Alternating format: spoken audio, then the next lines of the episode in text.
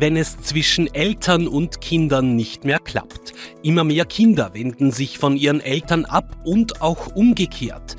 Abwertungen, falsche Erwartungshaltungen und auch emotionaler Missbrauch gehören zu den Gründen, warum viele keinen Kontakt mehr wollen. Auch Psychologen sagen, dass dieses Thema immer mehr Einzug in ihre Praxen hält. Warum lassen wir uns immer weniger gefallen und kappen, vielleicht auch manchmal zu leichtfertig, die Beziehungen zu unseren Eltern oder Kindern? Das Profil geht diesen Ursachen nach. Und darüber spreche ich jetzt mit Profiljournalistin Angelika Hager. Schön, dass du da bist, Angelika. Danke für die Einladung. Und Herausgeber Christian Reiner. Hallo. Angelika, du hast mit äh, sechs Betroffenen gesprochen. Es gibt sechs Gesprächsprotokolle, wenn man so will, im neuen Profil. Was ist das so das Gros, was da rausgekommen ist?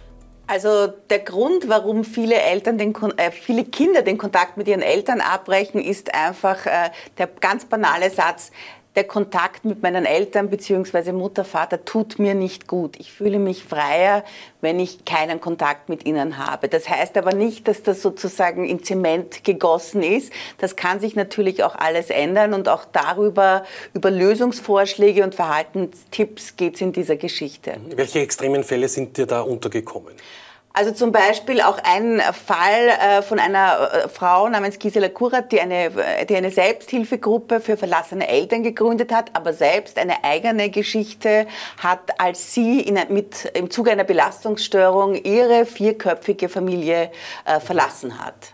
Also, äh, äh, aber Kinder, die auch sagen, äh, es tut mir einfach besser, wenn ich meine Eltern nicht sehe. Ich bin äh, einfach psychisch stabiler, denn äh, jeder, jedes Wort, das mir meine Mutter äh, entgegenwirft, kommt einer Kriegserklärung gleich. Also da geht sehr viel um emotionale Kälte, nicht wahrhaben wollen des Kindes und auch Eltern, vorzugsweise Mütter, die offensichtlich an narzisstischen, sagen wir, Persönlichkeitsinclinationen leiden. leiden. Christian, warum schafft es dieses Thema auf das Cover des Profils? Warum ist das auch so brisant derzeit? Das ist nicht zum ersten Mal. Wir hatten schon eine Titelgeschichte vor einiger Zeit zum sehr ähnlichen Thema. Warum? Weil wir lange darüber in den Redaktionssitzungen diskutieren. Das ist eine Titelgeschichte, die wir, Angelika, ich glaube, vor sechs Monaten zum ersten Mal besprochen haben. Äh, gut Ding braucht Weile, es ist ein, ein, ziemlich dämlicher Satz, aber in dem Fall stimmt's. Das geht einerseits darum, mal zu eruieren, ist das eine Titelgeschichte? Sind die Zahlen, gibt es Zahlen dazu? Sind die Zahlen überzeichnet oder entstehen diese Geschichten nur aus persönlicher Wahrnehmung in der eigenen Echokammer? Nein, ist es nicht und so weiter. Und so entwickelt sich eine Geschichte. Die Angelika Hager ist die Spezialistin in Österreich und eine der Spezialistinnen im deutschen Sprachraum für Themen dieser Art, also für Psychologie, Psychotherapie, Familien, Familienzusammenhalt äh, und alles, was sich da getan hat über die Jahrzehnte. Und darum kann man in so einem Fall Angelika Hager wirklich vertrauen. Aber wichtig für uns ist eben, wir besprechen das, wir schauen, dass das keine Überzeichnungen sind, wo man dann Jahre später das Gegenteil schreiben müsste und natürlich, ob unsere Leserinnen und Leser in besonderem Maße betroffen sind. So ist diese Titelgeschichte entstanden und ich würde mal sagen, vor sechs Monaten hat die Idee zum ersten Mal aufgeschlagen vorgeschlagen von Angelika Hager. Und wie gesagt, nicht zum ersten Mal eine Titelgeschichte. Und wenn wir dann nochmal zurückgehen auf diese sechs Personen, mit denen du auch gesprochen hast, ist da die Tür für immer zu oder gibt es da irgendwo dann doch noch irgendwann mal eine Gesprächsbereitschaft? Nein, nein, da gibt es doch immer wieder Gesprächsbereitschaft. Bei manchen, die haben radikale Schnitte gesetzt. Aber ich glaube, für verlassene Eltern ist es besonders wichtig zu wissen, äh, dass äh, das Zeitkommando in den Händen ihrer Kinder liegt. Also sie sollen sozusagen ihre eigenen Bedürftigkeiten hintanstellen und äh, warten lernen, geduldig sein lernen und aber gleichzeitig ihre Erwartungshaltungen nicht zu hoch schrauben, um Enttäuschungen zu vermeiden.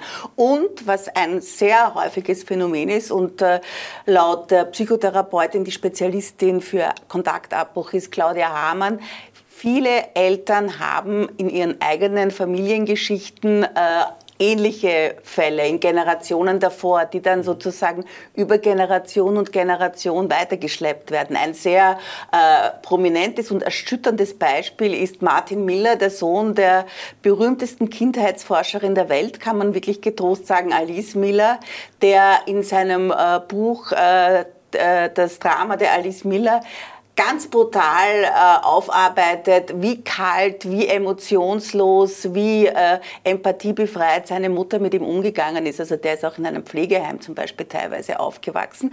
Was heißt das? Dass viele Traumatisierungen und Alice Miller war eine, äh, ist in einem äh, polnischen Ghetto in, in, in, Todesangst quasi groß geworden, äh, können die Traumatisierungen dann einfach weitergeben, wenn sie sie selber nicht aufarbeiten.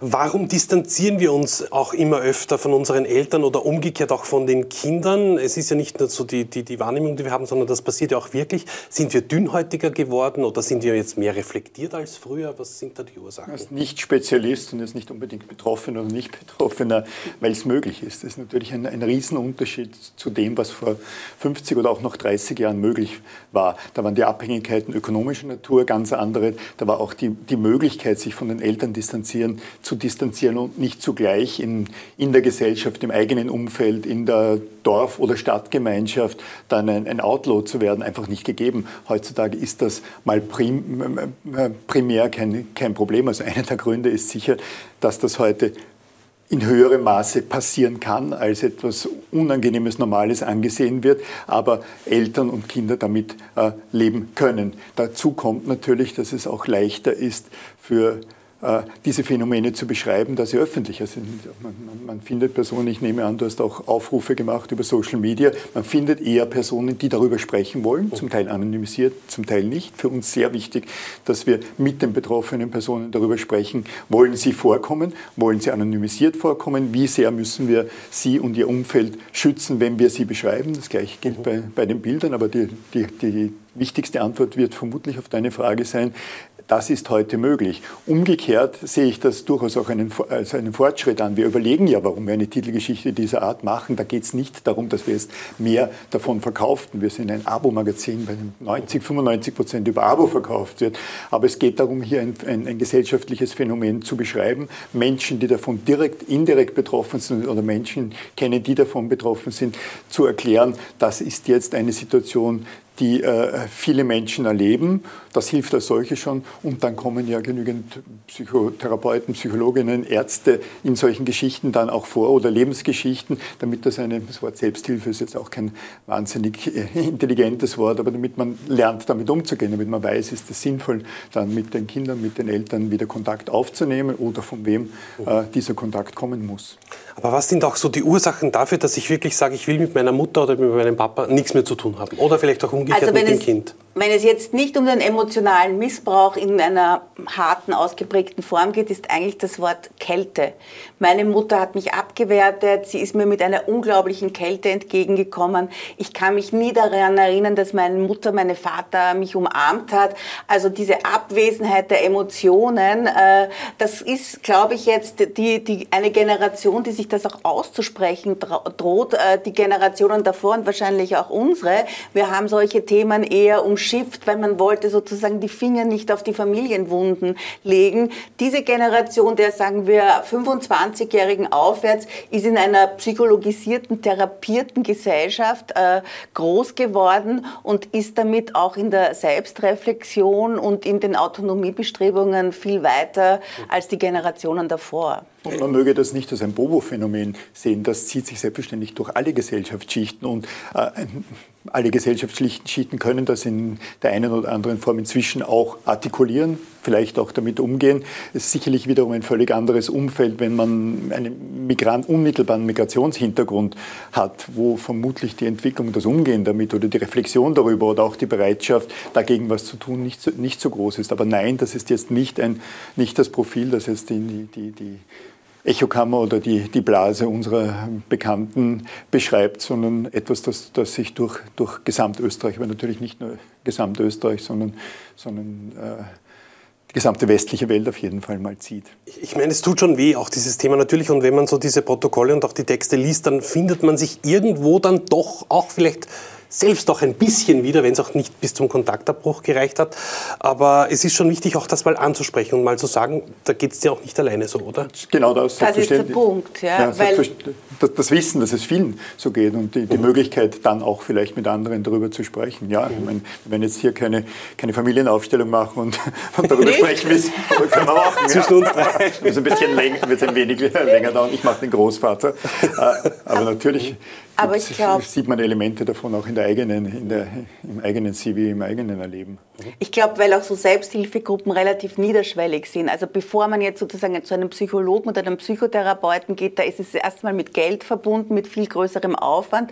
Und was ich bei all diesen äh, äh Interviewpartnern und Partnerinnen äh, wirklich gespürt habe, dass die im Austausch sich auch viele Schmerzen abnehmen. Weil dieses Gefühl, äh, verlassen zu werden vom eigenen Kind, ist natürlich auch mit Schuldgefühlen Gefühlen, Scham, Verzweiflung äh, beladen. Das ist nicht etwas, worüber gern mit jemand, man mit jemandem sprechen möchte, der in einer idyllischen, funktionierenden Familie lebt. Deswegen sind solche Selbsthilfegruppen, weil sie auch sehr niederschwellig sind, sehr, sehr äh, effizient, glaube ich. Es gibt leider für dieses Thema nur eine einzige in Österreich, aber im deutschsprachigen Raum gibt es wirklich sehr, sehr viele und besonders stark ist das Phänomen dann ausgeprägt im angloamerikanischen Raum.